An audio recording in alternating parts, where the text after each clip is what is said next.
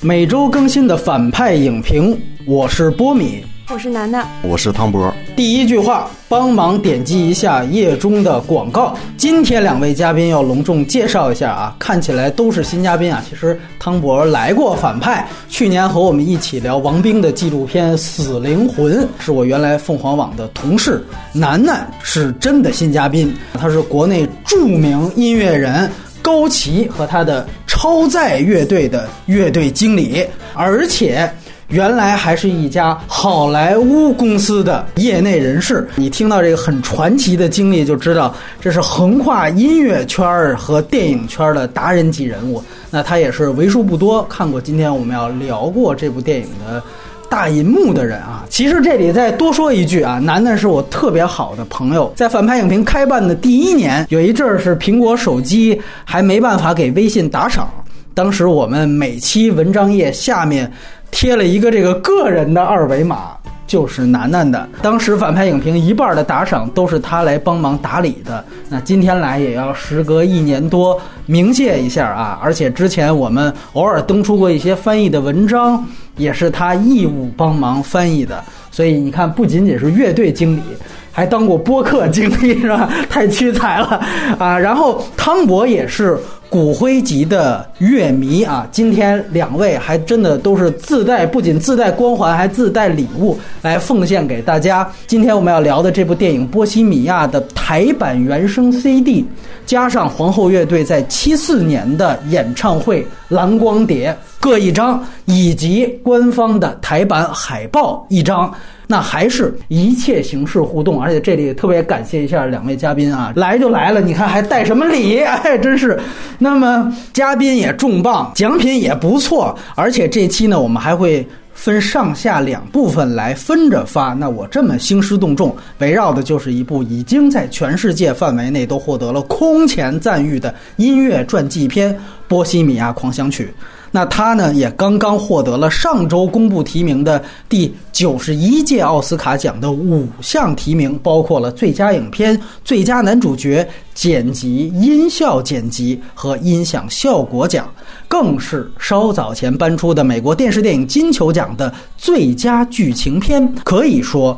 波西米亚在颁奖季获得了非常高的赞誉啊！影片的北美分级呢是 PG 十三级。其实啊，影片在进入宣传期之后才曝光的这个分级，当时还引起了很多人的担心，因为当时大家想，这是皇后乐队的传记，你随便拍点什么，按说都是少儿不宜的，你这怎么着也得 R 级啊！PG 十三，你得和谐掉多少东西，洗白多少东西？哎，所以这个我们之后去谈啊。然后如果说片尾彩。但的话，其实是有同步播放的皇后乐队真实演出的资料片。整个片尾字幕结束之后没有彩蛋。那格式呢是二 D 数字彩色电影，国别是美国和英国。影片的主要出品方是二十世纪福斯影业，这算是福斯彻底被迪士尼收购之前最后几部大手笔的电影了。然后皇后乐队自己有一个皇后影业啊，也算是联合的出品。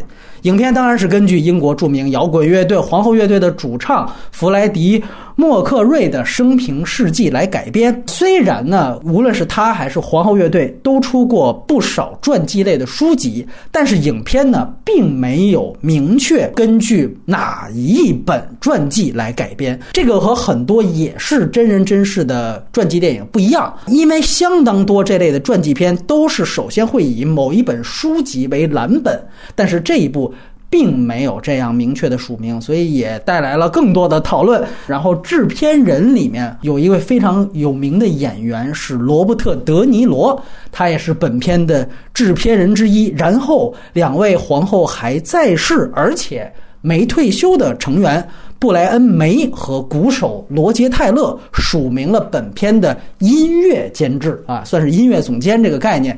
然后导演原来的导演署名是大家非常熟悉的《X 战警》之父布莱恩·辛格。但是呢，他在这几年性侵男童的这样的传闻是屡屡被揭露出来，所以福斯呢，在这个宣传阶段，最后是撤销了他的导演署名，而且找了一个很奇怪的理由，说是因为他在这个片场老代工，而是以这么一个很奇怪的理由把他的这个导演署名给撤下了。当然，在呃像导演工会这样的地方，还是保留了他的署名，这个是根据。工会自己保障导演权益而不一样的。那么最后呢，实际上是由福斯另外一位这几年很红的导演，就是指导过《飞鹰艾迪》的德克斯特·弗莱彻，其实就是后期制作阶段找了这样的一个总舵手。编剧啊，叫做安东尼·麦卡腾，他呢是一个传记片专业户。呃，前年呢。写过大家非常熟悉的《至暗时刻》丘吉尔的传记，结果今年呢还有一部没上映的《列侬》。与小野洋子的传记片也是他来写的，所以这算是写顺手了，就全都交给他了。哎，然后呢，另外一位著名编剧皮特·摩根呢，也是原创故事之一主演啊，拿到奥斯卡影帝提名，并且拿到金球奖影帝的是拉米·马雷克，他来饰演皇后的主唱弗莱迪。那他其实是一个美剧咖，之前最有名的是这个《太平洋战争》。而且呢，还在电影方面演过福斯的另外一大 IP，就是《博物馆奇妙夜》的后两部。然后另外一个美剧《黑客军团》，他是领衔主演。另外呢，就是本哈迪，这个和导演布兰辛格之前就合作过《X 战警》的天启，他演的是。天使那样一个角色，其他的角色就不一一介绍了。不过要提及的是，皇后在最近开启这个皇后家时期的一个客座主唱亚当兰伯特，还客串了本片的卡车司机这样一个角色。好像另外一个花絮是说，Brian May 和 Roger 他们两个人都当。群众演员了，但我没找着，因为镜头过得太快了，我也忘了就是暂停一下找。他们说就在演查尔斯王子他俩进来的时候，他们俩坐在那个后面，然后还有两个工作人员好像一晃而过的也有他俩，到时候大家可以找一找定格一下看看。是，那就是 Queen 家的所有成员都来了。那电影的摄影叫做纽顿·托马斯·西格尔，他呢是。布兰辛格早期的御用摄影师，像最著名的《非常嫌疑犯》，以及最老的两部《X 战警》正传的第一部和第二部，都是由他掌镜的。当然，他后来还掌镜过非常风格化的《亡命驾驶》，以及非常烂的《卧虎藏龙二》。那配乐和剪辑是同一个人，都是辛格的御用约翰·奥特曼，他一直是身兼二职啊。这次呢，也凭借剪辑入围到了奥斯卡这个奖项。然后，这个电影的首映日是去年二零一八年的十一月二号，在北美大规模的上映。它的成本呢，大概是五千两百万美元。像我们上一期介绍过的这个《一个明星的诞生》是三千五百万美美元。所以它这个成本算是比较高。当然，一个明星诞生，人家是 R 级片，所以这个成本上会有限制。但是，这个电影的全球票房非常的棒，目前呢就已经超过了八亿美元啊，在全球范围内，其中北美呢就高达两点零三亿美元，这已经无限逼近上一期我们聊的一个明星的诞生了。然后这个片子呢也是所有。音乐传记片当中，北美票房最高的排名，音乐传记片第二名的是黑人说唱的这个《冲出康普顿》，它已经比第二名高了一倍多的北美票房，等于它算是把音乐传记片这个类型。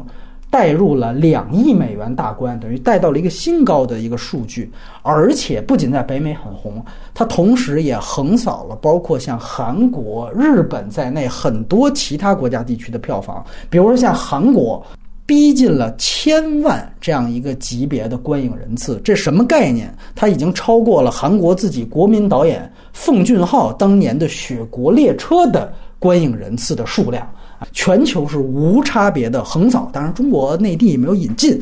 目前呢，这个电影是有网络幺零八零 P 全高清的中字资源，远见字幕组出了精修版本啊，我看到了它有这个第二版本的更新，这个质量本身还是可以的，因为这个电影也说白了不是特别复杂。然后接下来会插播我们最后录制的打分环节，楠楠有请。五点五吧，其实本来应该是三分儿，三分或者四分儿。毕竟作为一个音乐从业者，我还是希望就是这样题材的东西能够让更多的人看到吧，所以多点分儿。然后再多点儿，应该就是给 Freddie。我觉得他毕竟是一个独一无二摇滚乐历史上确实，因为你说他票房那么高，为什么呢？他可能换另外一个乐队。比如 Led Zeppelin 可能就没有这么大的票房，所以它这个很大程度上也是因为它的乐迷基础太大了，影响力太大了，所以也导致了它的成功。所以我觉得，但是没有可能这一切都不存在吧。尤其是他到生命的后半段，真的挺让人敬佩。可能希望更多的人通过这个能去。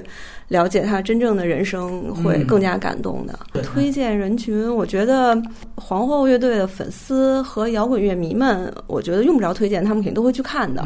然后可能会推荐给平时不太接触到摇滚乐的人，我觉得是一个比较好的入门吧。因为一听到咚咚啪咚咚啪，你就我觉得可能这也是唯一一首歌，你光听到三个节奏你就知道他要唱什么的一首歌。可能他可能印象中只是这个咚咚飘，然后但是这乐队是什么他可能不知道，所以我觉得作为一个入门款，就或者是你整天听流行的、日韩的，是一个。接触摇滚乐的一个一个还还不错的一个入口吧。汤博打分六分吧，就它够及格，就是只是不够精彩嘛。反正你喜欢音乐，喜欢任何音乐的人可以看嘛。就是这些年就是那 hiphop 和电子乐的天下嘛，传统的摇滚，尤其英式摇滚衰落嘛，然后吉他摇滚都已经快没了。如果能还能就是引起这么大反响的传奇性的乐队，真的也只有 Queen 了。把非摇滚乐迷呃能传达那么多金曲的，也就只有他了。然后如果大家现在听歌。很单一的话，不妨看看这电影，然后去了解一下。就是他们是七十年代、七十年代开始的，就是包括它上下游的六十年代第一代英国经典的摇滚乐队集体出现的时候，然后一直到下面八十年代，就是对那个工党那个引发那英伦浪潮的时候，Queen 其实是在他们中间的一个很重要的乐队，而且它极其特殊，它跟上下其实都有连接嘛，它的时间节点都有连接，但它又不归属于任何一类。然后大家可以通过就是它的延展。的一些知识可以了解一下英国一个摇滚音乐的历史。当然了，你说这些都只能是看完之后你自己再去了解。这电影本身给不了你这些。我也是五点五分啊，这个我跟楠楠一样，它整个电影方面是没有表达的，这个是最可怕的一点。然后其次，它输出的这个非常朴实的价值观，它使用的方法就是对于真实事件的改编，也超出了我的容忍度。这个我们接下来会详细的去谈。整体而言，我不及格的分数还是给在一个它过誉上。这片子的拍法究竟能不能传递这个所谓刚才两位提到了摇滚精神，我也是打一个问号的。嗯嗯。那个 Metacritic 的分数很低，四十九分。对对对，就媒体媒体综评很低，这应该也是近来非常少见的一个 NTC 四十多分片能入围奥斯卡最佳影片，我就不推荐了啊，因为我觉得该看都看了。哎，然后我们就开始，还是正反方先。聊这个电影本身，下半场的节目呢，我们才会引入到其他类似的音乐人物传记片。接下来呢，就是剧透线。今天我们先来说说问题，女士优先。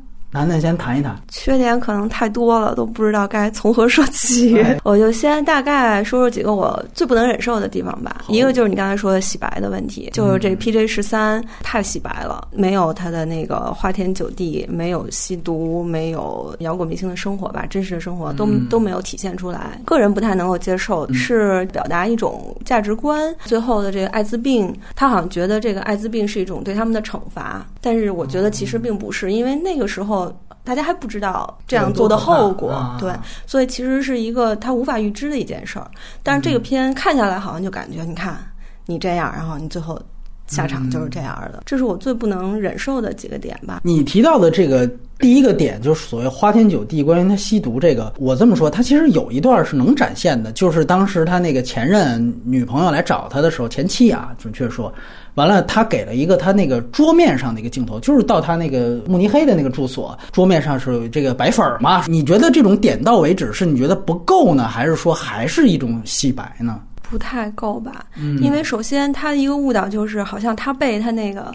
经纪人给带歪了，但其实也并不是的，他自己。而且乐队成员多多少少，其实乐队哥几个都不闲着，他可能去 gay bar，然后那哥几个可能就去异性恋的各种约姑娘，对，然后其实吸毒啊，包括喝，就是这种 party 的生活很正常吧。一个日常，这些生活点点滴滴，每天的生活，这样才会最后造就了 Freddie 这个人所表现出来的一些东西。就像所谓同性恋的这个问题，就是你不能说我把这事儿弄得他被带歪了，或者怎么样。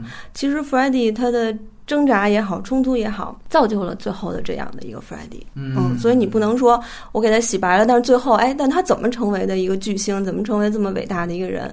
就是他是割裂的。再听听汤博这边对这个电影的想法。我这其实跟他的有点相似，因为我也觉得他洗白的成分特别大，因为他这个整个电影是一个完全是一个主线，就是你打游戏，它是一个主线剧情。然后有他，因为其实他那么丰富的一个人是有好多支线任务，就那支线任务会组成一个很完整的。他那全部被省略掉，包括他最后那个呃，就拯救生命那场著名的演唱会，作为他整个人生的一个救赎，我觉得并并不成立。而且那个，而且那个它里面那个价值，它里面那价值观嘛，就是就是那 family，无论他是是不是直男啊，或者你要回归一下这种家庭家庭这种，这个完全是迎合现在那个嘻哈浪潮。如果是那个嘻哈呢，表表现出的一种就嘻哈里的正能量的核心。哦，是吗？现在嘻哈浪潮都是回归家庭了。然后这个片子其实你把它那个那个逻辑梳理一下，它跟《冲出开普敦》是完全一样的逻辑。哦，就是它整个的剧情的逻辑是一样的，它它它只是换了一些关键词，它的经历都很像嘛。然后我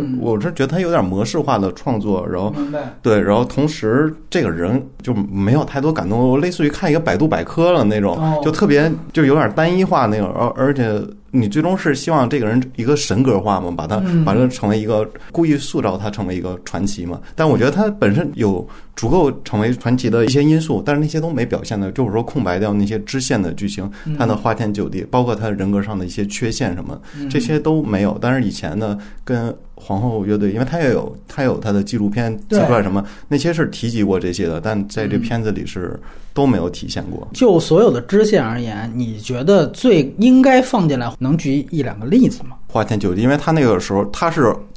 最后才公布自己是个 gay 的身份嘛？你看电影里的时候，他是在美国，所有的记者都在问他嘛，因为他其实就是在美国巡演的时候被大量的拍到他混迹于 gay 吧，然后他但他还不能在自己巡演的地儿玩，他得去那个郊郊县，你知道吗？就就很辛苦的，就是他那演出完去那边去混，然后是被其实被大量的人给认出来，他一直没有承认嘛。然后其实还有就像英国，就是腐国的一个特色嘛，像英国还有一个圣徒犹大那个乐队，那个主唱。也是个 gay，但他很他承认自己了，也出柜了。对对，但他他是没问题，他就是一直在隐瞒这个事儿，然后几乎成为一种共识嘛，就所有人都知道他是那样的，他还要再隐瞒。我觉得那个时候。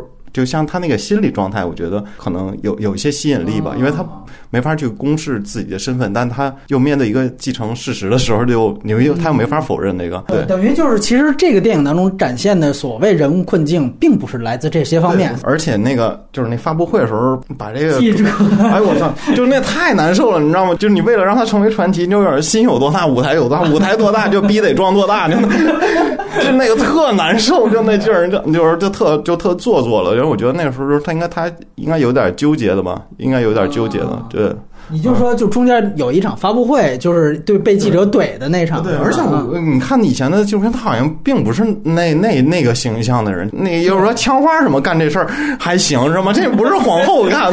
我们也看到过他纪录片，他虽然对记者有的时候会回怼，但是他不会说那种。因为我记得注意到他对一个女性。其实就是女性歧视的那种，就是你两腿之间的东西，你你不忍受这种艺术加工是吧？对，就是就是 就是装逼装大了，这这难受劲儿。呃，我也看了一些 Freddie 生前就采访的一些片段，就是他是一个特别幽默、放得开，就是会跟记者 Darling 啊，就是因为他跟谁都叫 Darling 嘛，是他的一个招牌的一个所谓的，对对对，就是而且他很。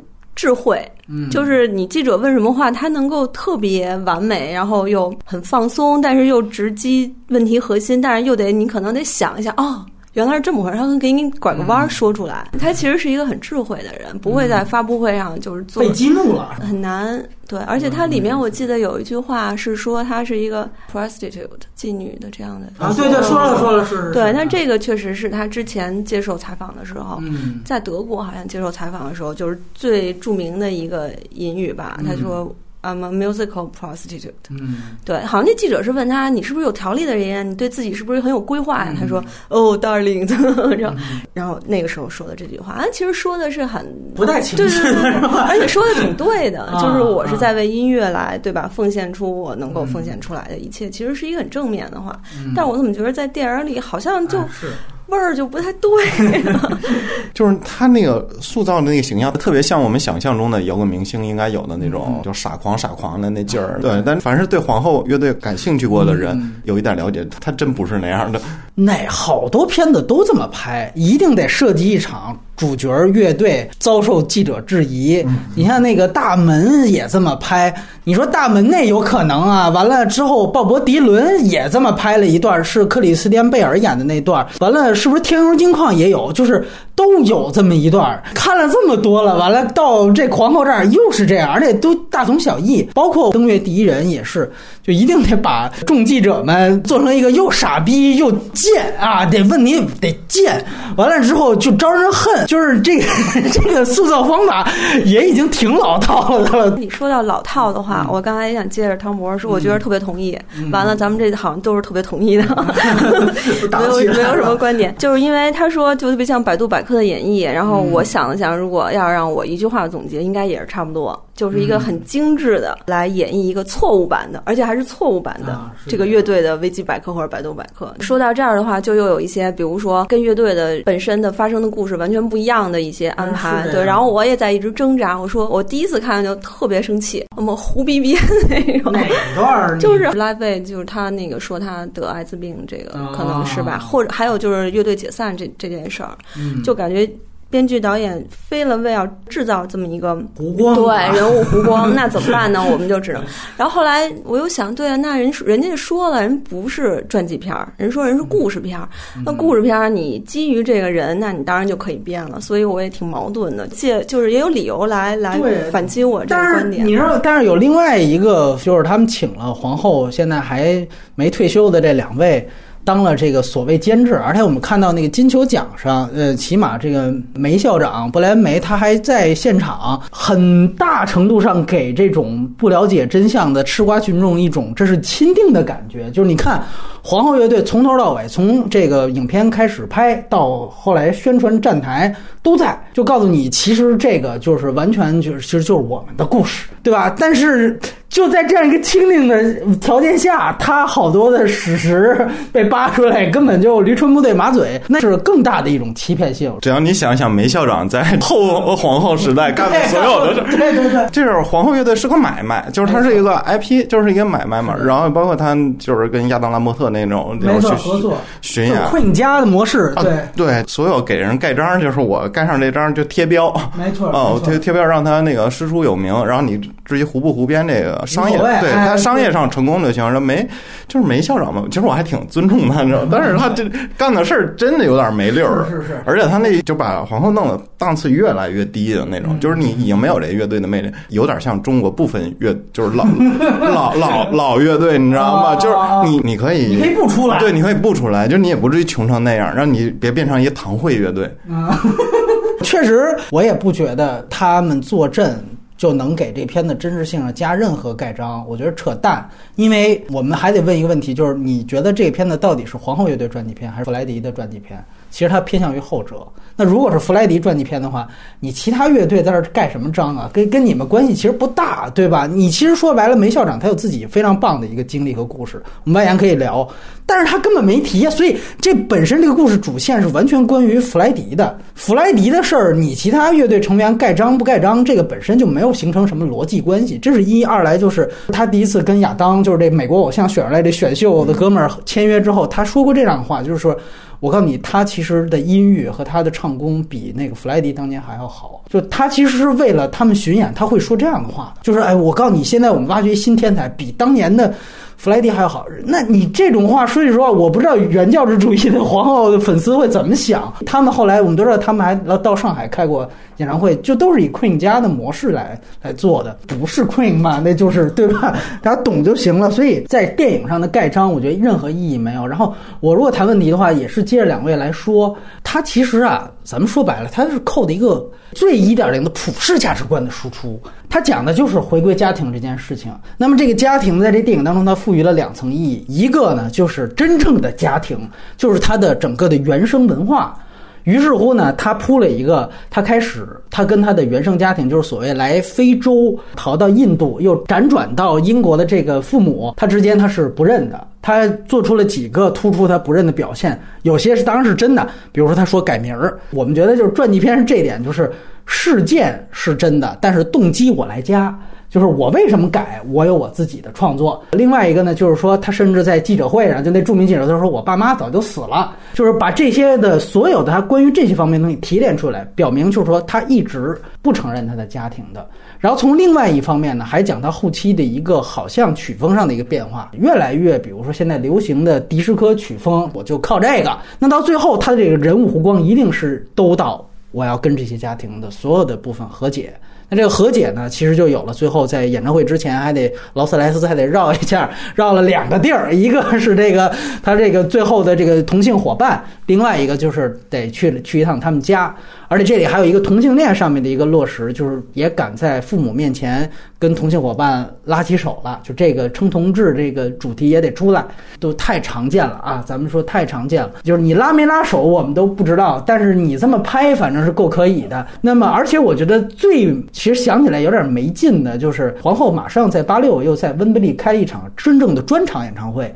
那也非常轰动。比如我们知道，一二年的伦敦奥运会闭幕式用的那个 Friday 的素材，就是来源于八六的温布利演唱会。那你大家就会想，那为什么它要落在八五？其中有一个点，我后来想的挺细思极恐的，就是它特别突出，它原来是从非洲逃出来的。完了之后，他到最后，我尤其二刷的时候注意到最后那个点，他老爸说：“爸，我要去。”做一场这个援助非洲的演唱会，然后他爸就立刻我就是热泪盈眶，打开电视 是吧？我当时对对不拿钱，我操！就最后这段看的我哦，我说你要扣这么一个扣题，就是我是从非洲逃出来，最后我要援助非洲，他就提炼了一个巨愣的一个事儿，就是他去讲当时这个演唱会，因为是要筹款，感觉好像皇后登台之前已经没有什么人捐款了，还插了一下这个，就是他们那个。创办人 就是鲍勃哎，他这个出来说怎么样？现在情况没没人捐，完了之后，哎呀，那意思马上到这监视器面前，就等着皇后救驾了啊！完了之后，就接了一个非常愣逼的画面，就是那边已经就是大家吹的那场神还原啊，神还原过程当中，他就是也接了一些外部镜头，其中最重要的就是电话线汇款就爆了，完了之后就层层的，完了就是说已经达到了一百。百万英镑，就第一次看的时候我就非常懵逼，因为如果你想呈现的是皇后在最后那场确实很牛逼啊，大家都嗨起来了，那我就问你一个问题：大家都嗨起来，都被她的魅力所折服了，她那歌还没唱完了，她怎么可能去打电话呢？有哪个观众会？哎呦，这第一句唱好，哎，干妈，咱们赶紧打电话。怎么可能呢？怎么出现这一个动作逻辑呢？啊，这就是看春晚时候是票选我最喜欢的，我最喜欢的节目。对，赵本山，对，就是这种。我他妈看第二遍的时候，我说这动作逻辑，他要不然有一种可能，我觉得这是真正可能，就是他有滞后性嘛。比如我上一个乐队的演出演完了，我这才特地看了一下 Live 的，他那个是之前的那个乐队，我还真不知道。但是更就是隔一个的那个乐队是海滩男孩，那也是很红的一个乐。队他可能他其实汇款一直不可能断，他一直没断过。你顶多有这样一个滞后性。他这个剪辑剪呢，包括他这个对于皇后乐队在捐款方面的这个贡献的突出，让我觉得其实是在矮化最后的皇后乐队。就是我们一定最后要突出一个，他让这个演出呈现了一个一百万的捐款，这个不是他妈音乐的魅力，而。你会发现导演不管这个，他要我告诉你，我最后就是我非洲出来，我最后就援助非洲，我要走这个个人线、家庭线，然后同时我跟我父母和解，更别说你看他把这个飞吻的动作给他赋予一个，就是我跟我爸妈说好了，我们在这个电视机前我就向你飞吻，就他所有动机都是他自己加的。然后另外一方面呢，我们说这个回家的概念，他就附了一个更牵强附会的东西，就是他把乐队。也当成一个家庭的概念，所以这里面就有一个所谓单飞这样的一个人物处境和人物弧光的产生，完全就可以说是胡编的这样的一个和史实冲突的地方。我已经看到，尤其西方的这个乐迷有很多人在扒，就是说这个找出电影跟这个真实人物有十几二十处不一样的地方。我这里我一分为二，就是因为毕竟从电影角度来说，你不能说不允许大家就一点都不能动。我看有一些，比如大家找出来的一些说所谓问题啊，就有些人说说说那个他求婚那个钻戒好像不是那个样的，说那个什么钻戒的样式不一样。这我觉得没关系啊，这个咱们不吹毛求疵。甚至有更细一点的，就是他就说那个 f r e d d y 这个胡子的造型其实没有那么早。这个呢，我觉得就是皇后乐队的资深的歌迷可能不太愿意，就粉丝电影这方面有人觉得打折扣，但是我也觉得这些也还 OK。但是我不太接受的就是这种说为了你铺这么一个普世价值，你强行做的一些巨大人物动机，甚至是颠倒时间顺序的啊！你这还是布莱恩辛格还在拍《X 战警：逆转未来》呢，你知道吗？他在这个片子里边实现了他逆转未来的一些技能，我是觉得有点有点是不是有点过分啊？关于这个演唱会这个事情，首先就是说他这个真正跟乐队透露他得艾滋病的这个事。事情那是一定是在这个演唱会之后的，这个是多方佐证的一件事情，而且我觉得最重要的一个原因是他主要把这个呃因素用在电影当中，作为他们最后登台之前让大家拧成一股绳儿上台，而且就是用爱发现自己嗓子本来不好，完了因为说这个事情，大家团结在一起，立刻就爆了，就是他把这个作为了一个最重要的点，而。既然他成为了你这么样一个核心担当，这个核心担当的剧情如果是有问题的，那我个人觉得这个确实不得不点出来。而且我觉得有另外一件事情也必须要提，就是其实艾滋病它当时后来促成的 Freddie 的一些这个作为，在尤其在音乐上，它到底是回归家庭还是放飞自我，这个其实是完全不一样的一回事儿。大家可以去看另外一部 BBC 拍的 Freddie 的这个传记片，叫做《大伪装者》，它里面其实专门讨论了 Freddie 在单飞期间的所有的故事。他在那个纪录片当中呈现的。所有素材其实更倾向于，其实是艾滋病促成了 Freddie 更加在音乐上的放飞自我，就更坚持了让他做他原来最想做的音乐。这些音乐其实就是更加突出古典音乐属性。他和歌剧演员的合作，包括我们知道他第二张专辑《巴塞罗那》是和。西班牙著名的女高音卡巴耶来合作的，那是一张二重唱专辑，当时吓坏了这个 CBS。你就会发现，其实他在真正发现了自己得病之后，可不是回归家庭，他是更坚定了去走他原来想做的东西。说白了，就是我们知道波西米亚，他这里面当做一个正面去呈现，就是他确实对于当时的这个音乐的这种所谓制式有一定突破，就是凭什么不能六分钟？凭什么一首歌不能多种曲风去出现？但实际上，Freddie 在这个音乐探索上是没有结束的，他还想做的更嗨。他那当时只是加了一些，比如说伽利略这样的小小的花儿在里面，他后来是直接想做这样的东西的。这个其实是因为他后期知道自己时日无多之后，他有这样的东西。而这个电影当中，把艾滋病不仅是时间错乱，而且把他就是意识到，哦，原来还是我的乐队跟我最重要。这个其实是一个对于他个人生涯一个相当大的就是扭曲。而且特别缺这个事儿，家庭的跟父母的和解，然后跟男朋友的公开，然后跟乐队的和解。我操，就是你能不在？就是这是一首红歌，你 你弄这人特别特别正确，就特别摇滚界中的三好三好学生。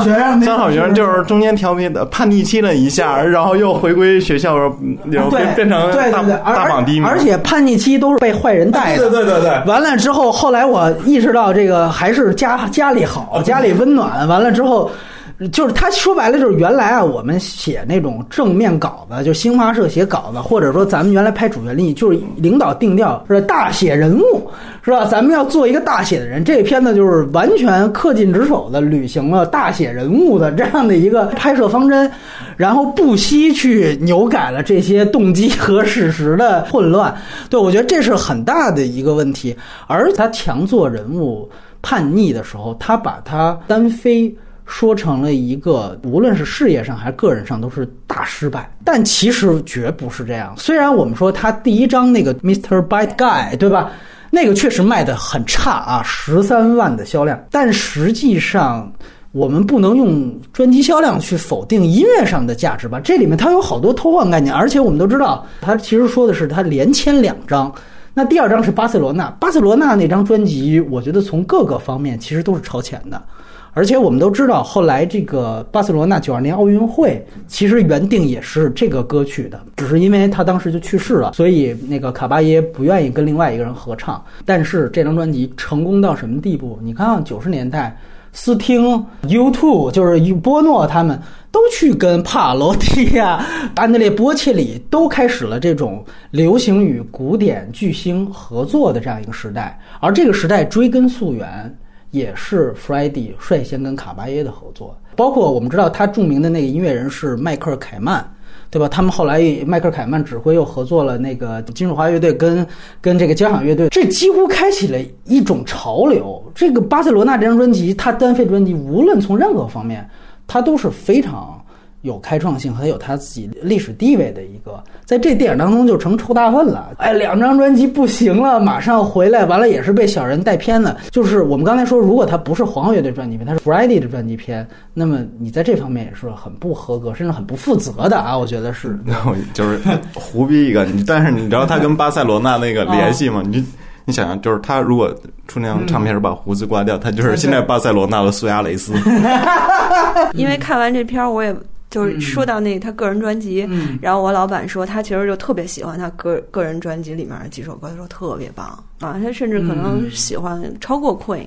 对，然后从另外一方面，我其实觉得就是关于怎么定义最后这个他作为大高潮的这个袁飞就是拯救生命这场演唱会，它有一个很重要的当时的一个政治属性，它其实是一场。我们可以说政治表达的演唱会，这对对查尔斯王子都在。这个我不得不说，他其实包括皇后乐队所开启的那个时代，是一个我们说叫体育场摇滚时代。那这场几乎算是一个巅峰，对吧？包括云集了各种大咖。在这场之后，更多的这种体育场摇滚就有点演变成了政治表达的演唱会。包括后来我们知道波诺。在后来的所有的这个这个体育场演唱会的表达，包括甚至老牌的像平克·弗洛伊德，后来的罗杰·沃特斯柏林墙演唱会，其实皇后在那样一个时代，她其实有一个非常独特的标签，这没有任何贬义啊，我觉得挺棒的，就是他们一直是去政治化的。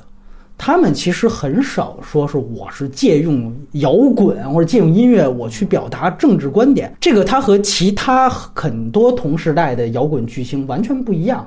他们很纯粹，但是呢，这一点你在这个电影当中，他既没正向表达，也没反向表达，他没表达，没表达呢，他最后又落在了 Live 这场演唱会上。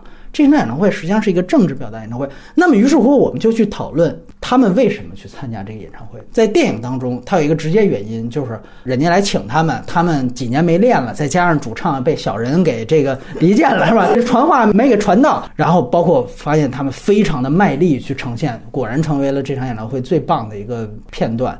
但其实这里面有这样的一个原因，就是在于八四年，这个也是电影当中胡编，他们最后说，我们都几年没合作过，这胡扯淡。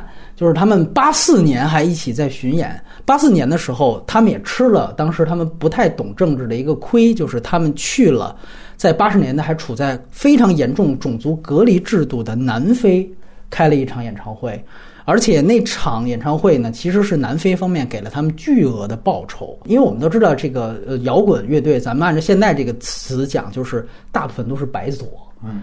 你在做这样的一件事情，你当时曼德拉还被关着呢啊！你去这样的一个地方去演出，还拿了人家巨额的报酬，你这就是一种支持种族隔离行为。你到后来你去看，都过了多少年，在采访梅校长他们都是耿耿于怀的，觉得当时其实背负了巨大的压力。也被问到，我们就说那当时底下去的是不是都是白人？他们也承认说，确实是这个白人居多，就是这些都没得洗。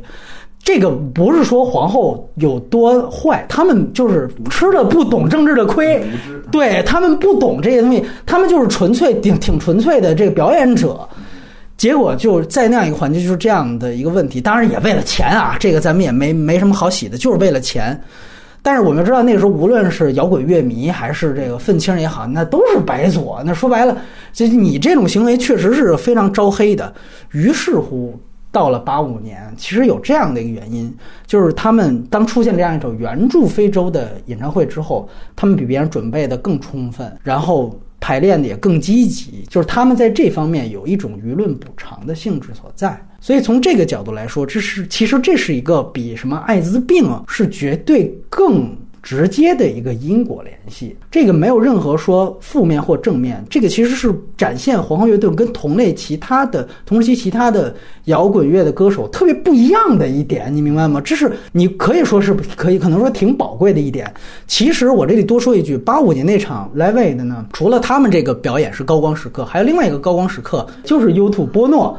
波诺干了一件特别牛逼的事情，他跳下了看台，然后把一个女观众，应该有色艺的女观众从观众席当中给抱了出来，然后在摄影机面前合影。被捕捉下来的镜头几乎成为了就属于摇滚史上最最牛逼的瞬间之一，也开启了波诺随后的政治生涯。对对，因为这里边有一个反应，就是说皇后乐队直接导致了什么捐款增多，但其实那场演唱会直接导致的是波诺的四张专辑还是四首歌重。重回排行榜榜首哦，那个是更直接的一个事情。完了就是汤博所说的，后来开启了这个所谓波诺动物园 TV 时代。我操，直接在演唱会上跟萨拉热窝难民连线。所以后来他把整个体育场摇滚就发展成政治集会这样的一个属性，整个体育场摇滚就演变成了另外一个流向了。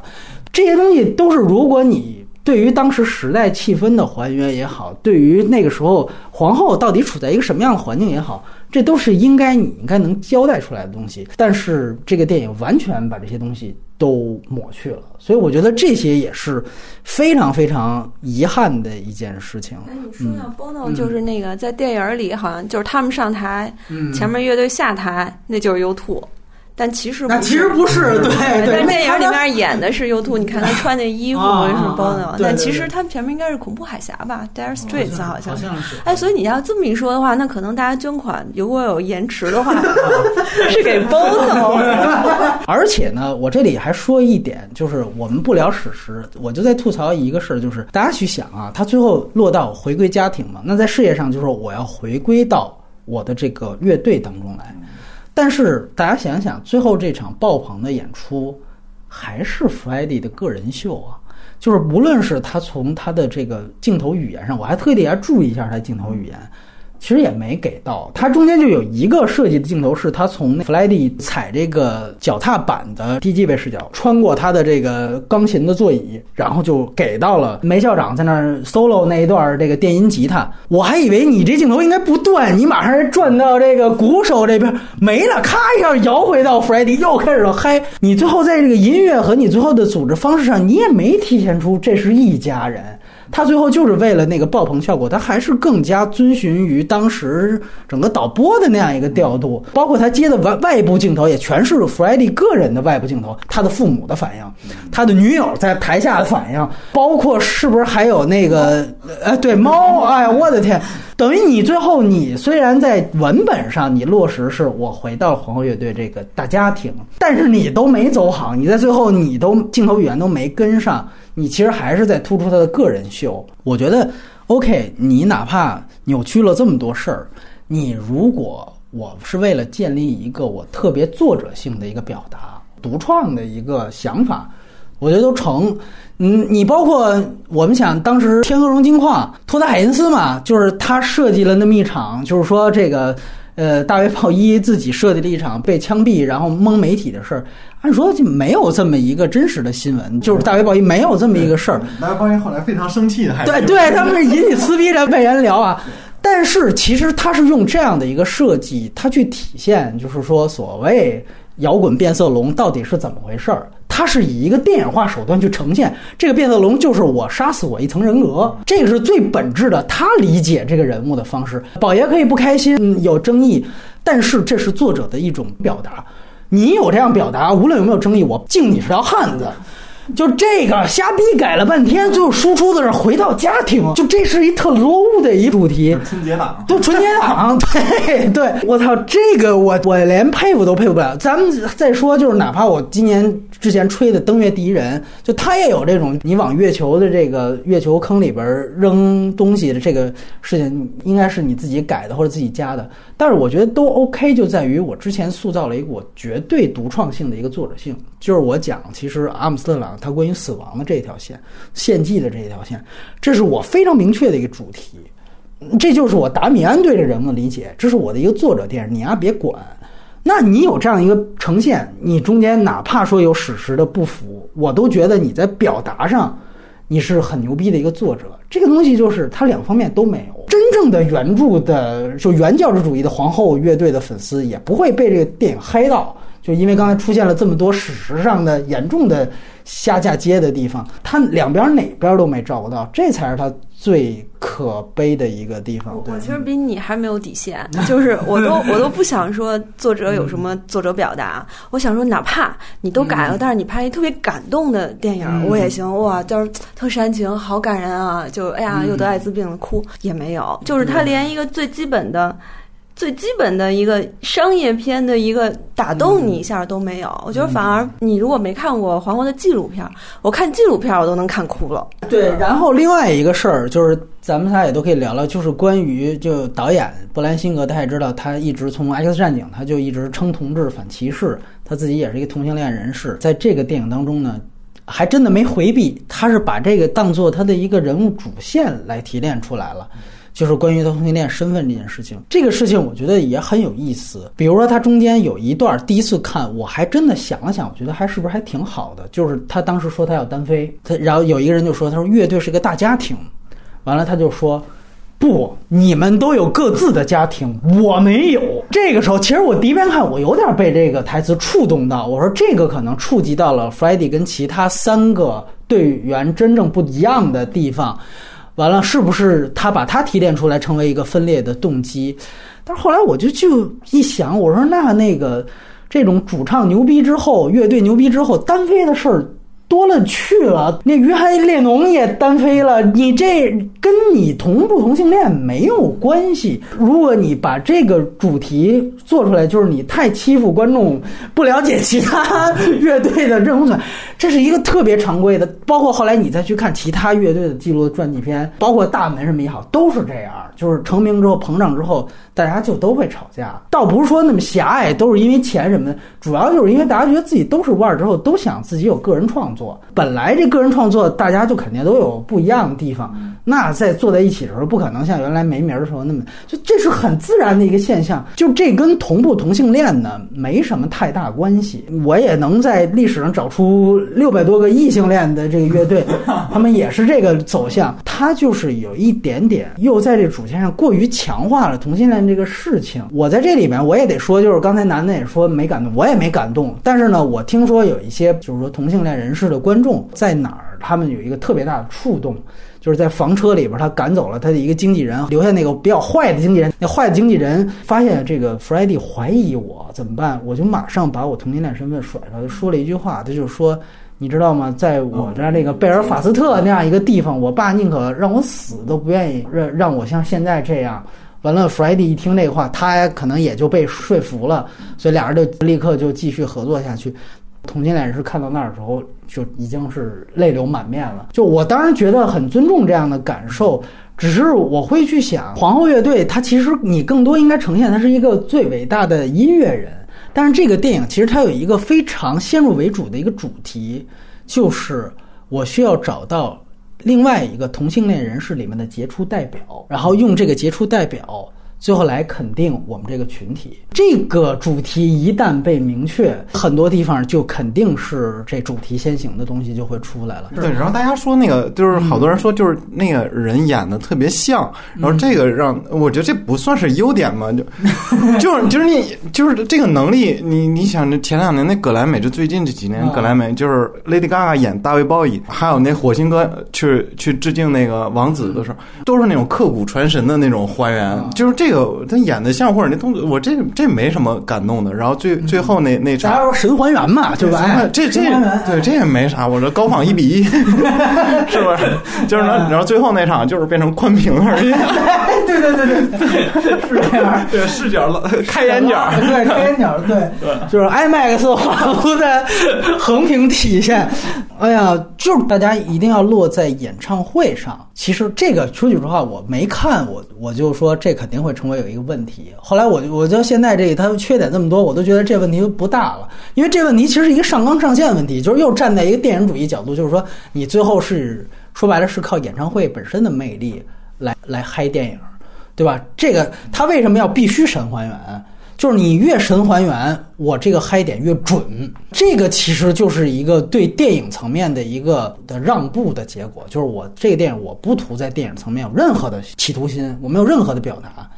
对吧？那待会儿咱们聊，我操！那你想托德海因斯在拍鲍勃利顿那儿，我要什么神还原？我让几个、多个演员演他，我要的是不在场，我要的是不一样。那个就是完全我们想要看电影化的手段。说实话，这片子我觉得他前面的问题过多，我觉得都不至于拿什么我不在那儿来来来对标这片子。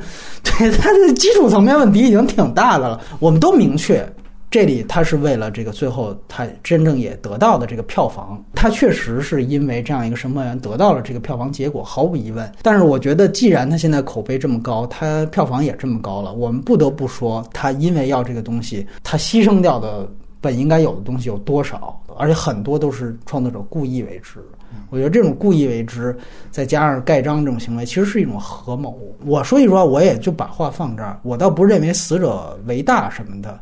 我就是觉得，如果 f r e d d y 还活着，他肯定不允许你这么去编排我最后的东西，就是把我出 solo 变成一个毁生涯的一个东西。而且，就是这里有另外一个问题，就是在皇后乐队成员率先单飞出个人专辑的是鼓手。我操，在这个片子当中，这个不是说没提，你在那场吵架里边，鼓手成为了一个捍卫大家庭的形象啊。我操！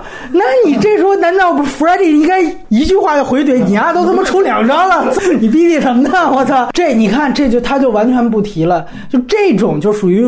生就颠倒是非的，就在那儿尬演。就他为了突出弗莱迪的这种个人背叛的这样的一个欲扬先抑的这样的一个黑点，他就先把其他队员就塑造成一个家庭捍卫者。这有明显的扭曲事实。就这种东西，我是想起来这么几点，可能还有资深乐迷挑的更多，我觉得就够了，就够可以了，就就就已经可以了。忽然想起来，就说那里是提提过，就是他跟 Michael 合作嘛。哦，对，迈克杰逊，对对对。但是现实现实层面，他俩是合作，合作了，对他俩是合作了，对，而且是合作很长时间。最后是，嗯，因为他俩那个分开，是因为两个人都已对对，然后 Michael 还回应过，后因为他俩都已经是一王一后，就那个级别了嘛，就很强势了。那东西是是有的，那时候已经完全能彰显弗莱迪他自己的。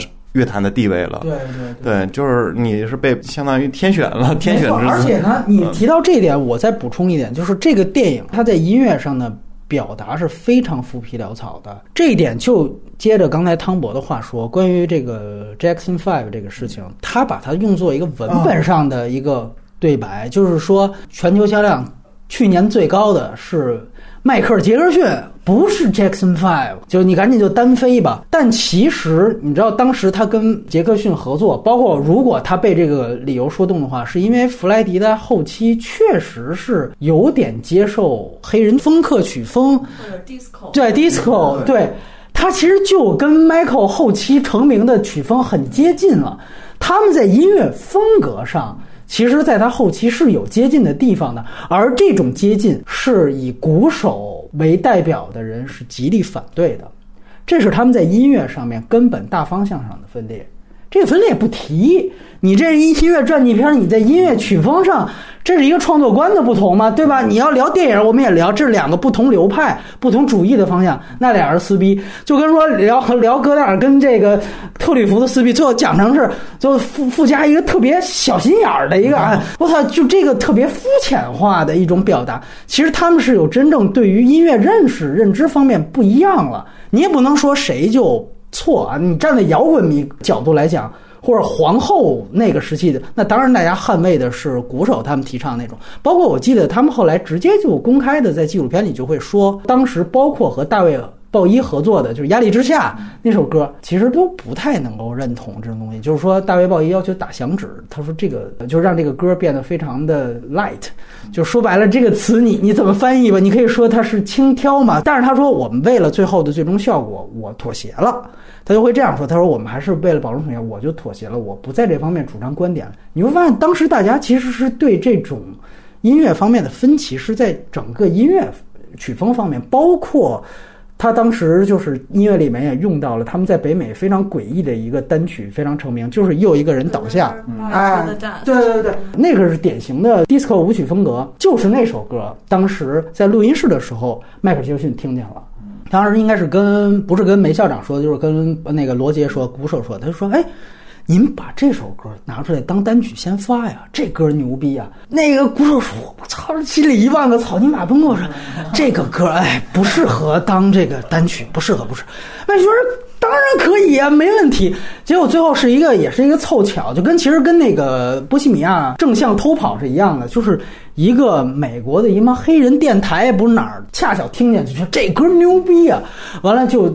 循环播放，结果一下在北美这歌就爆红。说当时好多有一些黑人电台转的时候都不知道这是 Queen 的，就说这儿有一首歌特牛逼，完了给大家放一下。就是他是在北美以极其奇怪的方式红的，这个东西才是最重要的，包括才是为什么他跟迈克尔·杰克逊后期 Freddie 个人方面有接触，而且接触很大的一个原因。这个都是更深层面的东西，而不是文本层面的。这电影在音乐方面太浮皮潦草了，包括他们在当时的乐队到底是一个什么样的状态，当时乐坛是什么样状态，就是你是一年代戏，对吧？你不说我标榜年代，但你这是一年代戏。你对于那个年代的乐坛、世界流行的文化到底什么样，包括政治局势，你也得涉及，就一无所涉，对吧？就完全把它还原成一个演唱会，这些东西，我觉得确实。还我还不如看当年的高清修复版的那个温布里或者是蒙特利尔演唱会来的过瘾，那整场还都是呢，对不对？没你前面铺着些文戏呢。就是你刚刚说到那个乐队成员对于曲风的这种不同的看法吧？其实 Freddie 他很早就说过，他说 Queen 可能最大的特点就是我们是四个独立的音乐家。这话他里边也用了，倒是哎，对对对，就是说，然后其实我们是四个不同的个体而组成的这个东西，所以说每个人都有每个人的想法，然后可能。以我比较粗浅的理解，可能乐队大概如果我们给它硬分的话，可能分成两种，一种是主唱为核心，它是创作的核心，对，可能别的人可能扮扮演的是一个乐手的一个角色。另外一种乐队呢，是每个人都参与创作的，嗯就如果我们用这种世界观来分的话嘛，大概其实能把乐队分成这样。那 Queen 肯定就是另外一种，就后者。啊，他就是每个人都参与创作，所以这也为什么他们后来说我们得四分，哎，对对对，四分那个，因为其实每个乐队的成员都创作出了 Queen 最经典的歌曲，就不光是 Freddie 一个人，所以他们其实是创作上，他说他就我写我的歌，就各自写过来，然后还跟那比啊，就是你这不能上那个 B 面，我这个主打歌什么，所以他其实是一个相对独立的音乐人，我觉得这上面也没有太多的体现，就感觉好像大家还。还是很迁就 Freddie，没了你我们就不行了。对他最后这个说啊，我其实。离开你们也不行，更多是特像一个正确层面的一个官话，你知道吧？你电影没拍出怎么不行？哎，外交措辞，对我没看出怎么不行嘞。他怎么证明他怎么不行？就是他通过反证法，就是告诉你他单出的专辑差，完了他被小人带跑了，他是通过反证方法。但是那仨究竟有多重要？你也没拍，你知道吧？他其实这么一个非常偷懒的这么一个结果。对，但是你你要是这么说，他没法。就证明自己单飞不行，他单飞时候是四百万，他那个筹款一百万，对对。但是我觉得有一点，Freddie 他其实就是他是很认钱的一件事儿，包括其实他们乐队的其他的成员也对钱都挺看重的。而这从梅校长后来，当然这没什么问题，但是我只是就是说，因为有这样的细节，是不是就是波西米亚还是哪首歌？就是他当时其实后来。梅梅校长自己还说：“他说其实中间那个吉他 solo 啊那一段是我写的，但是最后署名的时候，Friday 就说啊，这歌属我，啊那创意我想的，开头我写的，他就说当时我们都没觉什么，但是后来才知道还有版税这么一件事儿。他们写谁的这个分钱分姥姥了，才意识到还有这么一件事。就是你看，这是一个很自然而然的一个弧光。他在这儿也感觉好像我是不是得那就把这个皇后乐队铜臭化了？我咱们就不提这事儿了。特大一矛盾，可能。大家听到这儿，可能所有喜欢这片子的人，因为也居多啊，肯定会说：那你不得不说，这个片子要照你们那么拍，的票房不可能是这样。我是同意这个观点的，但是我觉得特别讽刺的一点就是，如果你是在以一种把一个乐队特理想化和神格化的塑造，然后来最后还是寻求一个票房上的一个金钱的一个驱动的话。那这本身对于这个你所传达的所谓的这个乐队的精神，这本身不就是一个很荒谬的矛盾点吗？就是我们在靠一个大谈免费，最后为大家慈善这样的一个主题下，然后最后实行了一个钱上面的最大成功，这个本身不是也挺讽刺的一件事情？所以，我我我个人最后也是想落在这儿。那我们也交换一下意见，也谈谈这个片子优点。对吧？这是豆瓣八点九分，怎么可能没有优点呢？这艰巨任务先交给男士汤姆来谈谈。这电影肯定是能看得下去。我真的我找不到感动点，可能那些猫我喜欢。最按实锤拍的这个 细节，对，那猫猫是喜欢的。说那价值观上的优点吧，就大家特别朴实，你看完还也许能学好，远离坏人。就剩下我就。感觉不到什么优点了。哎呀，这个男的得多谈，因为二刷当看了大银幕之后，你还是有小激动的地方。嗯，所以我觉得你在优点这方面应该可以多谈。大荧幕它确实给你一种环境，确实是能够更加投入吧。我觉得有一些乐队的朋友，然后他们去香港看也好，在国外看也好，就说是全场大合唱。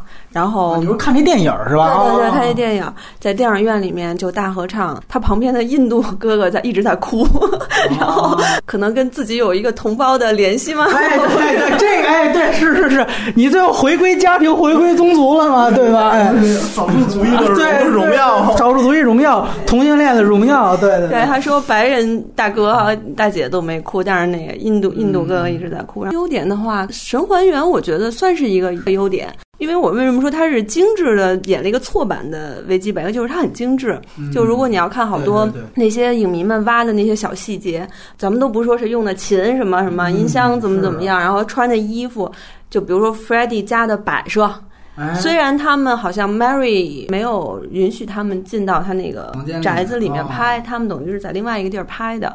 但是大家就说那个神还原，包括挂的画儿，包括 Freddie 就是他平时在家，他特别喜欢日本文化。对对对，他就是他和服演唱，然后他的墙上还挂着，然后就各种。你看，我记得他在慕尼黑的时候，那门口都有一个什么玉日本的那个，就镇宅的那个庙里请来的那东西，就是这些很多是神还原吧。包括可能一些乐队成员之间的对话，据说也是当时确实发生过，就是这些字，但是有可能他把环境或者是上下文给换了。但是这些神还原应该也算是优点吧？是是是，对，嗯，就说到这个演员的问题，就说他像，但是我觉得。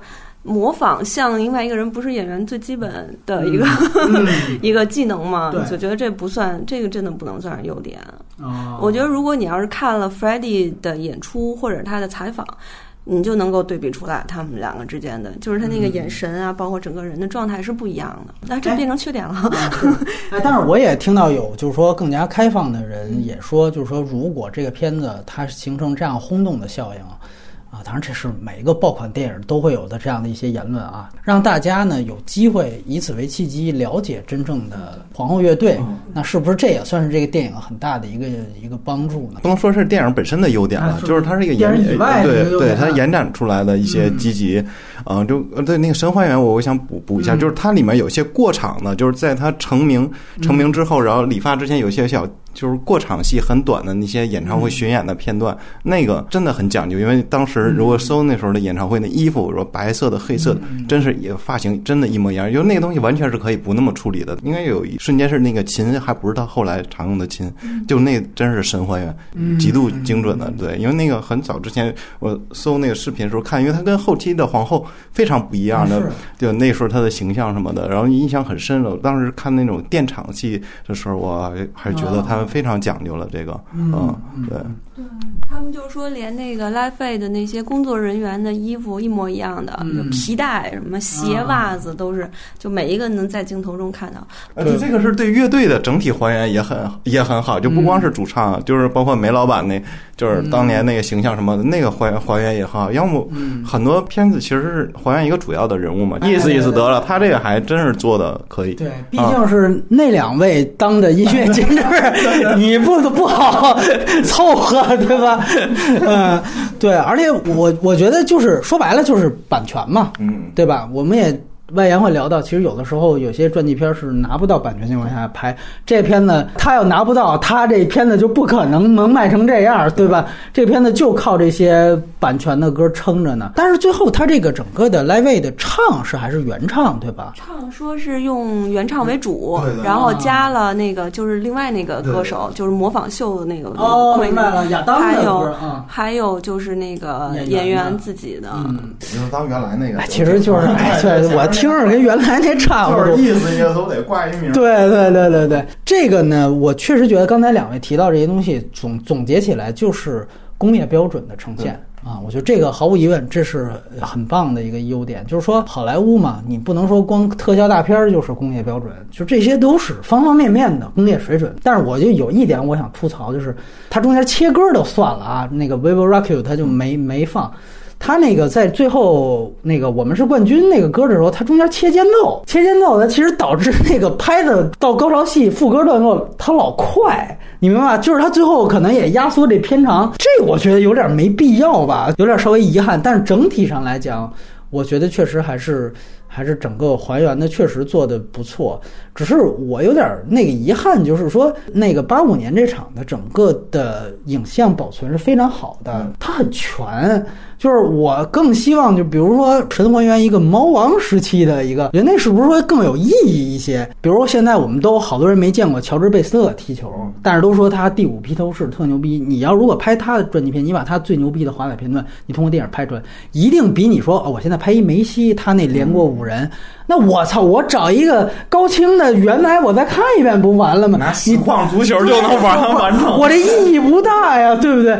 当然，这个是我一个苛责了啊。我个人觉得有一个大方向，音乐传记片在这个电影上，不得不说，音乐传记片是一个支流的支流，就以至于在这部出来之前，最高的一部在北美也就一亿一亿出头的票，还是仗着黑人文化，我操，冲出康普顿，这个呃，我也说句，冲出康普顿比他这个牛逼，就是人家不仅是回归家庭，他那其实是黑人街区，他其实有街区电影的一个属性。但那个就已经是一亿出头，就已经是强弩之末。那这个呢，等于说我们第一次看到了一个把音乐传记片往爆款方向做的这样一个大方向。就这个方向，我觉得这确实是第一步。虽然我个人觉得，就是他为了做成这个方向，他对于人物和事件的裁剪这个幅度我不认可的。但是，我觉得这个方向，我觉得是不是可能会包括我们也刚才提到，这包括编剧下马上就拍这个列侬的，会有更多更好的电影，因此就会开发出来，就是老板会同意拍这个片子嘛？是不是这算是一种方向？当然，我觉得另外一个可能马上带来的一个严重就是说，如果老板要求就是。都得像他们那么拍啊，拍列侬也是得给我落在哎。披头士最红的哪场？你给我来那个啊！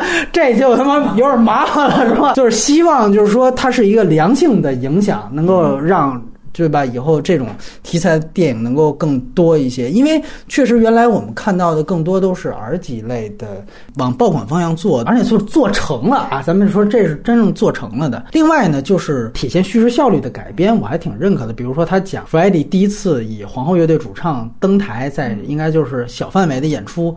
他说那个麦克风有点矮，他要调整，最后干脆操，我直接拿起来，就于是他就说这就成为了他最后标志性的一个半截麦，哎，半截麦，哎。这个我觉得设计都是可以的，就是我我个人不会敲说啊，真的他第一场真这样，这我无所谓，这个反倒是叙事效率高的一种体现，而且他把这个能够融进来，我觉得是挺好的一件事情。然后另外呢，就是确实这个片子呢，他想方设法的把这个皇后乐队最让大家耳熟能详的这些金曲，把他们的创作前后这些各个过程排布在他这个主线自己加的这条人物弧光之间。那么这该有的东西都有。他说满足呢，大部分观众吧，我觉得，因为大家听过的榜单最第一名的那些歌，这里都有，都有。哎，对对对，而且就是最耳熟能详的，就是幅度最大，篇幅最最长，然后这个最牛逼的就是片名嘛，对吧？就是我完全是以这个歌曲的影响力来分布我这个歌曲的这个创作细节的展示，最大程度去伺候观众。让大家去满足大家眼里想象当中皇后乐队他们的样子，然后跟着大家一起抖腿，一起嗨起来，甚至一起大合唱。嗯，只是这里又不忍吐槽一点，就是 Vivo Rock 之前一场戏是什么戏？第一次跟他那个终生伴侣啊见面的那场戏，就是说因为这个之前玩玩嗨了，是不是就迟到了？等于才给了梅校长创作的这样一个灵感。首先，这个当然不是真原始的创作过程，问题是在于我。我当时在想，他这样接的目的是什么？因为马上他就直接接成了说，那你们还缺少歌词，然后啪，直接就演唱会实况，大家就大合唱开始了。这跟前面他同性恋这个情节的表意是什么？我当时以为他有这样一个表意，就是说他是不是想所谓皇后乐队最大合唱那首歌，反倒不是 Freddie 创作出来的？他是不是有这样的一个表达在？但后来发现，他这个后来一嗨起来，那种表现方法，包括这个又是突出 Freddie 这种表现力，我感觉他好像也没有这么一个表达。最后你会发现，这就是一场很尬的衔接。就是我啊，十五分钟一首热门歌曲，到了三十分钟了，我这儿顾不上，操，我也硬来。你爱怎么样怎么样，我这儿就就编一个迟到了吧，迟到了完了就就上台场，完了咚咚哒就开始完了，那就来。就我就觉得他这个这跟主线的这个连接是连不上，因为我确实是之前有这样想法，这可以成为他的一条主线是什么？就很多乐队他们最流行的歌曲，还恰巧不是他们就是主创喜欢的，甚至就不是主创创作出来的歌曲。披头士就有这样的情况，就是我们这列侬后期是自己觉得自己特艺术家，那个跟小野洋子飞单飞之后。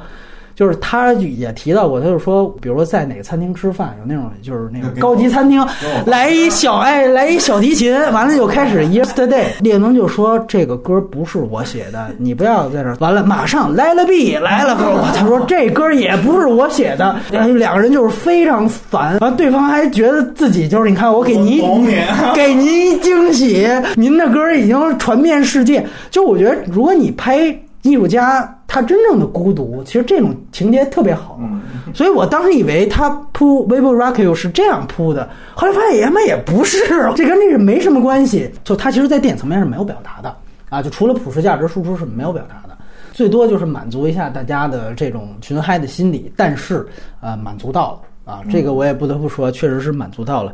呃，另外就是舞台服装这些东西。已经足够帮助到一个演员了，而且我觉得这些方面辅助到的东西都很到位。不过化妆，我持一分为二的观点吧。我就最后，你记得吗？最后他们。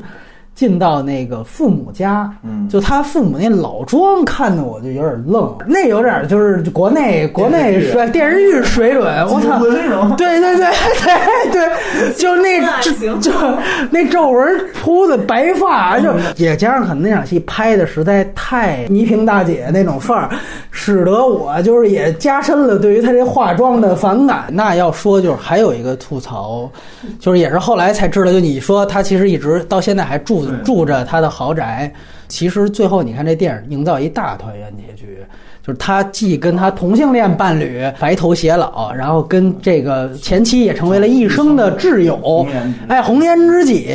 但是后来你知道，因为这个 Freddie 这个巨额家产，所以导致其实双方都是有争家产的事儿。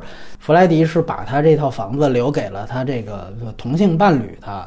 但是也被他前妻给拿走了，把他给赶出了，是有这么一些这个后来的事情，就根本不是这个大团圆的这么一个事儿。当然，这个关于电影本身，大家觉得就女配角这条线走的怎么样呢？确实，Mary 是一个在 Freddie 生命里面挺重要的一个角色吧。临终前的那段时间，就 Mary 就是一直在他旁边照顾他，每天都这样的。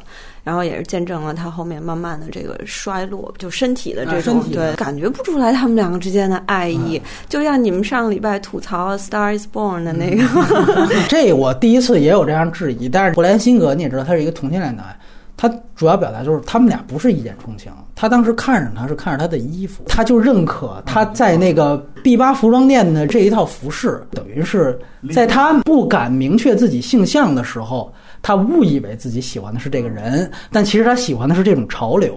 于是乎，他马上铺了一个线，是说。他带她进女试衣间，他更加强化的是这个。于是乎，等于算 Mary 在事业上帮助了他走这样的一个华丽摇滚风也好，这样的一个舞台表现，就是让他能真正的第一步的去认识到了自己。然后接下来通过他跟同性恋人士的接触，才慢慢才意识到自己原来的性向更偏向于那个弯。然后这个时候才会有了他跟 Mary 的这样的一个感情过程。你要这么去说，是非常好的。但是实际上呢，就是说女主角对于他，他到底是一个什么样的心情？这里就陷入了一个特别有意思的境地，就是说，第一。现在我们已经不允许写女性写成说我是骨肉皮，你就不爱我，我但是我也就倒贴完了，我更不能写成我最后是同你家产的啊！我你最后因为咱俩咱俩结过婚啊，是吧？我这遗产什么的，我是不是有优先权？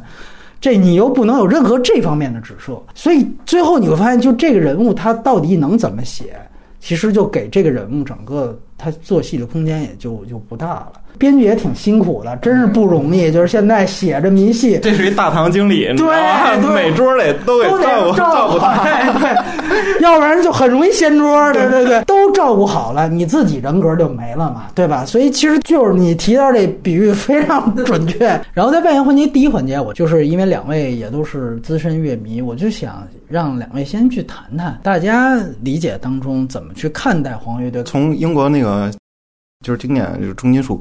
开端开始吧，在他之前，我们想想好多叫深紫乐队，然后呃，那吉吉柏林飞船，对，这个黑色安息日和包括户，就是都是在他之前，他们是在一个画画出一个伟大的伟大的时代嘛。随后他因为他没差几年，就是皇后乐队出现，但皇后乐队最开始出现的时候，并不是现在这种风格，就我们熟熟知的皇后是后期的皇后，在之前他是非常。有那个黑色安息日或者那个吉卜林飞船的那种那种感觉，老的说白了就是还是摇滚范儿很足，是是一个对，是一个硬摇滚的那那种感觉。然后后来就是他忽然间感觉是一个变异的，就是但是可能是发现个人那种天赋一下被开采出来，然后他。一下成为一个乐坛的孤品，就是没他，就是在他同时代的浪潮中是没有人可以可以做做他那种做他那个音乐，起码在那个时间节点上。然后他对上面的承袭，就是包括圣徒犹大和铁娘子那种老的金属乐队，其实，在在那个八十年代最最好的时候，也是重金属很好的时候，那些人是一直。一直保持着原有的状态，他们同样火，但是 Queen 是属于变异了，然后他他是，然后他成为，对他仍然火，而且成为一个传奇。他没有能可以对，对他没法分类，你不能把他说歌剧什么华丽什么哥特什么。都不都不足以形容它，它太它太复杂了，对。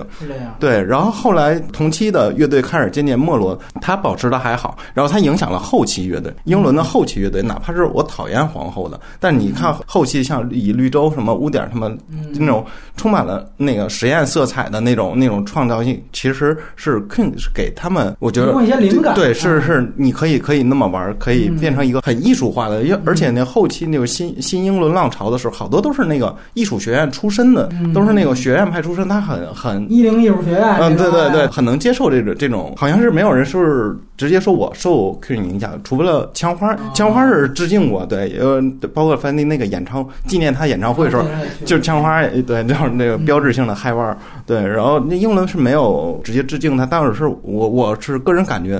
后来好多乐队其实是沿袭了某种后期那 Queen 的精神，就是他去开创性的时候就九十年代那个英国新浪潮的开始吧。电影当中也提到呢，两个这个乐队经理人和他合作的这唱片公司。之前做过这个平克·弗洛伊德的《月之黑暗面》，以及包括其中一个经纪人是原来是约阿尔顿·约翰的这个，你觉得他们就是对于阿尔顿·约翰，包括像之前像平克·弗洛伊德这个之间，他们有没有影响？阿尔顿·约翰其实算是他的一个挚友和他的伯乐，从从他出道一直到他死的时候，就同性恋，对对，同性之谊嘛，对对对，然后可能就是那那种内心的孤独，彼此大家懂对方的那种啊。但是你说音乐上。艾艾伦·约翰也是一个很很很多变的一个人，很多变的人，但他但他就是在我觉得在音乐上是其实没有没有影响的，就是二乐汉一直玩到。玩就是玩到现在，对，玩到现在，其实他还是愿意跟很多奇怪的合合作什么的，他也也有创造力，但他音乐上是没有影响的。那平克·弗洛伊德是很东方的一个乐队，我我觉得他的精神核核心是东方色彩，就是中国人好多好人喜欢平克·弗洛伊德。你你看，你知道我为什么问这个问题？就是我当时也很好奇，那个老板，你是做过《月之黑暗面》的。你怎么能容不下波西米亚狂想曲呢？其实这问题我也好奇，就是我觉得这个月之黑暗面挺，那你怎么能容不下这个呢？啊，是在说长度吧？因为他们在讨论长度的时候，哎，月之黑暗面这歌也挺长啊，对所以他就是说这都这么长，你你们都 OK 了，为什么这六分钟你们就忍不了？我觉得他好像点是在这儿。对，那为什么忍不了呢？我也不，但是我跟你说一个细节，是我从他那个纪录片里面看到的，他不是说没有任何电。台会放六分钟的歌，这个话不是这个老板说的，是埃尔顿·约翰说的，是这老板拿不定主意，他给埃尔顿·约翰听。哎，要是你疯了吗？这歌没有任何乐来会放的，这他妈布莱辛格这估计跟埃尔顿·约翰也熟，你知道吗？哎，这事儿给洗了，我操，这洗白就方方面面，他就是大堂经理这照照顾的，在场没在场。是因为就是后来的那个导演，他现在正在进入后期的一个片儿，就是。很壮的的片儿叫 Rocket Man 是吧？啊，火箭人那首歌嘛，对对对。所以不能，虽然他好像只只是在片场两个礼拜吧，就后面那个导演来接班，但是可能还有这个渊源在吧？哎我操，这人都熟呀，没法拍了是吧？这这可能这可能就是像像漫威会拍一个平行宇宙，对，英伦老朋友的老朋友传记系系列，对然后对，那个二林约翰这个要拍。嘛，然后就是这延展出来，就是你是那个列列侬也要拍，然后还有一个八十年代那个摩托克鲁那个乐队，他们的传传记片是今年是要上，就是已经是做完了，然后那个也很传奇的，就是要如果喜欢老技术、老摇滚的人啊，对，那个没有，那一这咱不用看了是吧？哦，对，我说就别别为什么扫黄禁毒禁了就行，那那 就那乐队就不可能派上，就是你你就是大堂经理，大堂经理就是在那就完全被废掉了。对，那从食材到厨师都是有问题。啊，然后你刚刚说到那个唱片公司的那个老板，他不是那个 Mike Myers，不是还有一个小花絮吗？他说什么没有年轻人愿意听着《波西米亚狂想曲》跟那儿甩头。大家其实他自己曾经演过那个电影《韦恩的世界》，哦，就是他主演的。然后当时那导演就开场好像有一镜头，就是哥几个在车里面，哐哐哐摇头。然后当时他们好像挑的，我忘了是枪花还是谁的一首歌。然后是这个演员，他强烈要求必须得放《波西米亚 狂想曲》，所以它其实是有一点一个彩蛋，对对对，小彩蛋就是你知道这个来来去的人，好像因为那电影，然后《波西米亚狂想曲》在美国就是发行了好多年之后，又重新又又重新回到榜上，对，也是因为这电影，所以还挺就是有一些这种来去的历史的小花絮的，嗯。那你接着聊，就是，呃，怎么看待皇后乐队？对，其实说老实话，我不是。我原来并不是皇后乐队的那个特别大的粉丝，因为我其实还是挺喜欢有表达的乐队，像当年的 U2 什么的，就而且我还挺喜欢，或者是重重型一点的。我当年是听什么枪花，小时候什么 Metallica 那个那个重型的，然后我觉得皇后有有点太华丽，他的华丽又不像 David Bowie 的那种华丽，它不同的华丽。所以其实不是特别喜欢，就不是很喜欢 Queen。然后也是因为后来就是他，因为他的嗯影响力太大了，他的延展，嗯，他的合作的音乐人也好，他对于其他音乐人的影响，然后就接触了一下。然后这次因为录节目又重新看了几个他的纪录片儿，确实是独一无二的，就是你没法定义他。我觉得他最大的贡献应该还是就像汤博说的吧，他的那个。思潮就是他的想法，你为什么不可以把歌剧和摇滚乐结合起来？你为什么不可以这样呢？那个迪士科，我为什么我就非要死板的在那儿整天咣咣咣咣咣？我为什么不可以就是拥抱新的音乐形式？它的实验性和它的前瞻性和它的这种大胆的创新的意识。然后就是我觉得是挺激励后面的乐队的，我觉得是这样的。而且他应该是最后被朋克的那七十年代末给打压下去了。然后最逗的，好像有一花絮是我记得是说性手枪挡出去了。习习德是吧？就是习德与南希嘛。哎，我们都知道那个 Freddie 非常喜欢跳芭蕾舞，当时在前面做实验性的类似 MV 还是现场表演的时候，用了很多芭蕾动作。完了，当时一些负面评论就说。这他娘！完了，他妈席德当时在他录专辑的时候，就跟他好像是同一个录音室碰见了，然后就非常挑衅的问了他一句，他就说。哎，哥们儿，你推广芭蕾舞推广的怎么样了？芭蕾舞回到公众视线了吗？我操，也他妈够贱的！完了，就俩人就打起来了。然后他们录的那张专辑正是《We Will Rock You》《We Are the Champions》那张专辑。所以我是说，当时你那个抖腿那段，你应该来这么一个，就牛逼了，对吧？这个确实是有这么一个当时的交锋，是吧？呃，对，有。其实他那个他那个交锋，你像就像后期就是枪花在盛年的时候，就 Nirvana 出现了，就但。你也不能说枪花不伟大，因为他那九九二年的时候，他已经是就是世世界顶级了那种。你不能说九四年的时候他就没落了，他还在巡演中，就是你就是两个时代的跨时代的，嗯，就是老大就是忽然交锋在一起，那肯定是没没被他影响。如果你像性手枪他们那朋朋克是呃，就是一股浪潮出现的时候，他们是有同时代的一些人就共同组建了那个浪潮，就是就是特殊在就他就是真的就是他自己，他还是特殊的浪潮，可能对他有冲击，就是在在市场上看我们觉得一样，但是他们好像也是各吃各的饭，就是真的没有对他打击特大。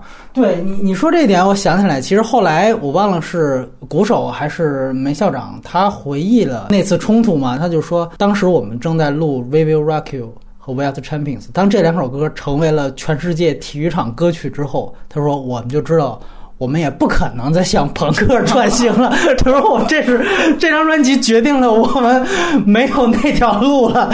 就这个我觉得也很有意思。但是你会发现 f r e d d y 可能会不受影响，其实你会感觉他们这些老派的罗杰他们可能还是会有触动。就是到底哪个更硬核，所以我觉得他可能会犹豫过，但是他最后因为为名声所累，就不往那方面去想。我觉得这个很有意思。然后另外一个事情就是，他们在四人时期从来没有拿过格莱美奖，对他们只是后来就是这几年进了这个格莱美的终身成就奖。然后另外就是美国市场对于他们的看法，是不是有这么一个印象？就是他们从各方面可能都是英伦范围内最成功的一支。摇滚乐队，但是就是在美国，这次我也看到了一个新的新闻，我还真不知道，就是《滚石》杂志，包括他们那一派，就是持续的，其实一直都是在黑皇后乐队的，我也是挺意外。然后我之前我还联想到了一个事情，就是我早前入门，学生时代入门，靠什么入门，你知道吗？就是靠滚石，他们在世纪之交排过一个最伟大的五百首摇滚金曲，皇后乐队上榜的三首，就是大家最熟悉的三首《波西米亚》、《We Will Rock You》跟。冠军 最高的时候排名是一百五十六，是不是他们在美国市场，或者说其实美国的这些老牌的音乐人、乐评人，甚至是整个美国对于皇后乐队，并不是特别买账的？就这里除了清教徒那个保守的原因，是不是也有对于音乐形式不认可的一个原因呢？以我的理解啊，可能还是因为他们对于政治的表达。不是很充分吧？嗯，因为 Freddie 自己曾经也说，说我就不是一个喜欢就表达政治思想的那个那么一个音乐人，我就是想表达我的情感、我的感受，所以可能也不太吃香吧。相对于其他的，比如说你说那个《滚石》杂志 排名比较高的那些，嗯啊，等于说白了就是，你觉得那时候你们觉得是不是就是什么伍德斯托克文化兴起那一代，就是美国对于摇滚理解就必须得有所这个社会表达。政治表达他妈才叫摇滚一样，是有这种理解上不一样，是吧？最开始在美国，它就是一商业商品，然后后来它在欧洲那种走红之后，它就变成一个文化输出了嘛。就是你所有的所有的摇滚乐都要背负一点那个社会责任，对责任在。就是从鲍勃迪伦，你说鲍勃迪伦就是被后来被架到那份儿上，那他自己很长时间，他也我觉得他也挺难受的。对，然后你稍微改变一点，你也你也不被认可。但是他从商业市场考虑来说，他必须得要这个明星有。有那方面的企图心。美国乐队大多都有明确的政政治立场，对，那 Queen 可能真的是 有点无欲无求了，就是我就是图一乐，这这这种 这种是是不最伟大的表演者，我觉得是这样，对吧？对，而且他所在那个时代离那个。就是伍德斯托克那时代并并不是很遥远嘛，就是那个时候大家还是更有有这方面的需求，而他们音乐上能满足大家，其他的可能就是空白了吧。有没有人会有这样的声音？你觉得他们太过流行了一些？这是不是一些乐评人觉得他们没那么逼格，没那么高？是不是有这样的原因呢？对，流行度高可能不是一个重要原因。反正你你那榜单上所有那些都是那种就是世界传唱、世界传唱啊，大热嘛，热歌。就他可能是不是那种很标志性的摇滚乐队吧？就是他可能不够那么摇滚，因为他太很复杂嘛，他那个。对，就是你剩下如果说你滚石，你可以不把它当成摇滚乐队，但是你滚石那还是很。很那个硬派那个老的那个布鲁斯那个感觉有的，对，就他不是你你金属你也不是是朋克什么这些特别 最摇滚的你都不沾边儿，而且你这轻很轻很艺术化处理的很多歌曲嘛，然后。可能就是大家就觉得你摇滚的血统不是很纯嘛，可能有这个原因。就是他那榜单如果是最伟大摇滚五百，那就从这个标准来讲就不一样。这可能就是男人不太开始不太喜欢这乐队。但后来你会发现，因为 Freddie 他本人他特别喜欢古典的那些东西，包括芭蕾、歌剧。对对对。然后他不是见那个西班牙的那个卡哇伊卡哇伊的时候，就就恨不得啊，就跟见神一样，就特别的崇拜那个那个对小小粉丝小。迷弟那种感觉，然后他不是整天也喜欢这种维多利亚时期的那种艺术品啊什么的，各种买画儿，然后日本的浮世绘啊这些东西。因为其实 Queen 哥几个都是，我们能说他们是中产，应该差不多吧？对，你想那哥几个学历都倍儿高，博士的博士，然后贝斯手人好歹是学什么电子工程。对，然后牙医的牙应该就是很就是中产阶级的那种，不像是有的从那个比如说工人阶级那种所谓蓝领出来的，所以他们的审美水平应该也是比较高一点儿的吧？哎，对，说起这个，其实还是一挺重要的一指标，就是他们是少见的四个人学历都巨高。那有跟他比如说特别不一样的这种摇滚乐队，就是所谓蓝特蓝领，绿洲算是吗？啊，绿洲是绝对，绿 对绿洲绝对是那个曼曼曼城的那个工人代表。对对，曼城球队对歌什么的，对对蓝月亮的吉祥物，哎，对。那你觉得就这种阶级出身，对于曲风有这样的规律可循吗？还是有吧，像那个像 Blue，就他们完全是一个很中产中产阶级吧。他们像如果说精神核心上是更像那 Queen。这种的，然后那个绿洲，对对，Radiohead，对，那是那种，然后那个绿洲就是蓝蓝领打拼阶级，就是你明显的感觉那种那种一看就是吃过苦的。就是学校外面劫钱的那个，对。而且就是像他们这种蓝领阶级吧，特别容易被被赶着。绿洲跟那闹得最纠葛的时候，其实是那撒切尔夫人下台的时候，那布莱尔要上，他们居然还能和解一下，然后邀请他们来做客嘛，然后谁都不去，但是绿洲去了。你觉得最不应该去的就是绿洲去了，需要一种肯定。对，就是可能越就是出身越好，他可能不需要这种东西。可能越低层的，他越需要一盖章吧。得成了一大批判了。对，反倒深处自然黑嘛，大家都都比较了解这个。这个片子他只拍了 Freddie 嘛，就是我们之前也聊，就是说，其实如果从梅校长这角度出发，他也是挺有意思的嘛。他是什么？时隔多少年？前几年才回去他的母校，完成了他那个天文学的那个 PhD 的学术学术论文。对，他才完成了他的学业。而且我觉得他，你要硬扣家庭，其实典型，他跟他爸的矛盾比 Freddie 这层要深得多。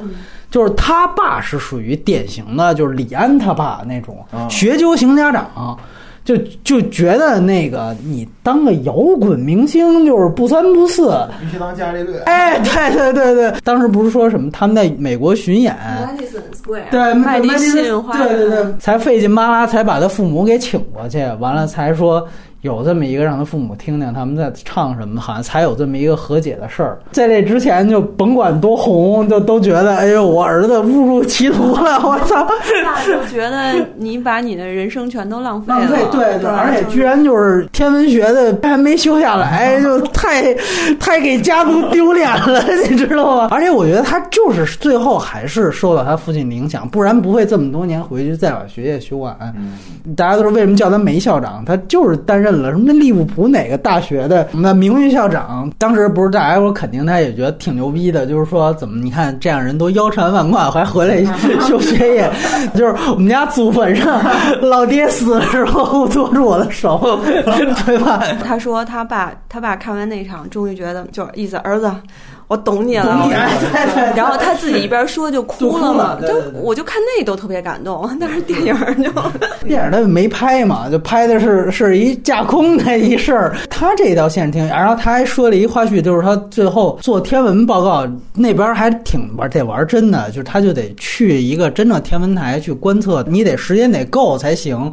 他就去观测完了，最后就做一个类似于答辩吧，好多。天文学里边轰动的大拿都来他这场答辩，拿着吉他说：“哎，人家来签一下，什么音乐队，音乐指导哥，对对，说其实我们要当时坚持一下，也没你什么事了，是吧？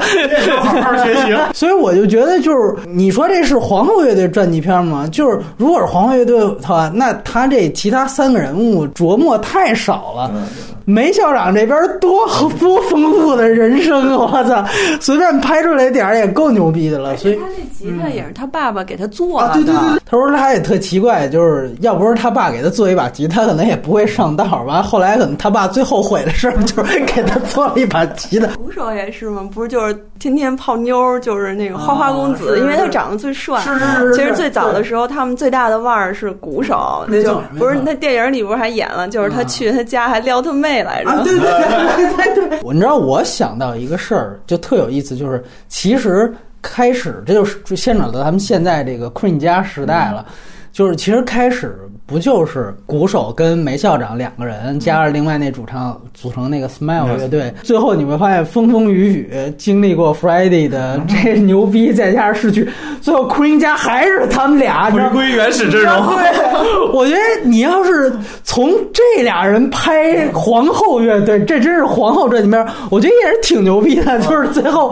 回归的也是一 Smile 阵容，我操，天天找客座主唱，也是门口蹲着来。哎，我看你小伙儿不错，我跟你 接下来巡演就你了。我我不知道他们自己多年之后想起来，就是说白了就是两个摇滚爱好者遇到了一个 f r e d d y 这样的一个怪才，就是跟他发生过 是这个二十年、三十年的故事，然后最后还是这两个人在一块儿。我觉得这角度也是也是挺牛逼的。对，这都是签了三十年，没错，对对对对，就是尤其你，我就记得，包括他们在剧片里老谈，就是 Freddie 最后哪个曲风我们其实不认同，哪歌我不认同，我就觉得他们特别大委屈，就是你们其实就是一 smile，就是你们就应该是这样。谁知道就是 Freddie 死之后，他们是不是更快乐？就是你说白了，你可以有更多的维度去展现。这就其实，呃，我们接下来可能需要聊几个话题。然后另外一个事儿，我也挺好奇，就是好多乐队都被质疑过，就是说，比如说在他们成名之后，他们的曲风。啊，偏流行了，或者向流行转型了，然后更大众了，这个不是一只两只。但是你觉得在这个黄乐队身上，他们也有这样的一个趋势吗？还是说这只是他们自身的一种曲风变化而已？我后来看到他们纪录片里边，不是也有包括乐队的成员，包括他们也说有一些专辑死忠的原来的皇后乐队的歌迷是不认的，在底下还打出标语，就是说哪张专辑滚，就是你不能妈唱这张专辑的，就是也有这样的事儿出现。那好的旋律写出来，为什么要放弃呢？其实我觉得这个歌归根到底就还留下的，大家喜欢听的、喜欢唱的，还是特别优美的。就不管它是配器特别重的也好，但是你留下那个单独的旋律，它还是很。很美的旋律，你才谁也不愿意听那个嘁哩喀嚓那种怪歌，对吧？实验的那种东西，你就偶尔听装个逼什么的可能还行，但是你这是天天听的话，毕竟还是我觉得应该就是乐队的自然的一个创作吧。就你比如像后期我们说什么邦乔维啊，都被骂过，你觉得就 Queen 跟他们还是不太一样，或者说或者都差不多，但是都没什么可指责的，是这对，就是你毕竟商业就是这种市场的裹挟，就是给你裹挟走，很就是你心态是会有，就可能很多音乐人都有有那么一个过程，就是很追求，就我很想追求这种成功，但是你追求过了之后，你可能。要么就是哎，也就这样吧，钱挣的差不多了，或者是啊，也不过如此，或者是回归了。我还是做我自己真正喜欢的嘛。他好像因为都有这个弧线吧，很多乐队都有。一个成功的乐队，他有几有几张是被死忠抵制的专辑，这是成功乐队的一个标配。对，真的就是枪花也没幸免，然后那美泰利克也没幸免。枪花那个就是面条那张，那张就他妈傻逼了，就是。然后然后那对人家美泰利克那也也是嗨腕儿，嗨腕儿就是那黑黑黑的之后出那装载和那个那个和那个再装载嘛，就就是这那两张，那最开始也。也也被骂嘛，反响也不是很好。但后来你发现，我操，那还是。人是有有追求的嘛，不是说他有意的改变，他那境界可能也不用去给大众舔舔脚，真的，他对他的商业已经很成功，不用不用去。那你觉得有没有乐队是后来真转型让你接受不了？有啊，我不能点名儿，我就国内乐队啊，国内的 嗨，哦，国外的都都还挺正常的是吧？还没有，就是他那个硬转型不是为了舔市场，就快乐小分队什么，就是你看他后来就那个新秩序什么，他不是为了舔市场，他确实。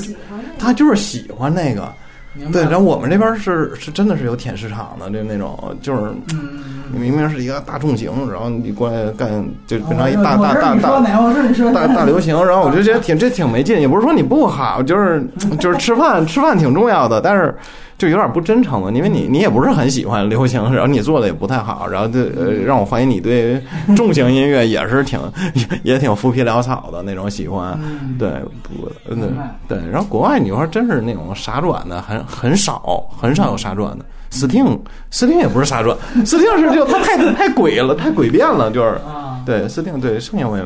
从警察里脱离出来是吧？对对，他后来比如做过爵士什么做的那个，也然后也也出过好多纪录片，记录他整个创作过程的。我那个你说他是一个音乐家在追求一种东西，呃对，而且他那个明显有点反大众的那个分，他他只是他只是就是越反他那观众越喜欢你，你那那你也你也没也没没办法，他最开始并没有舔大众的。国外应该都是越越来越反的多吧？像 Radiohead 原来也是倍儿流行那个小曲儿。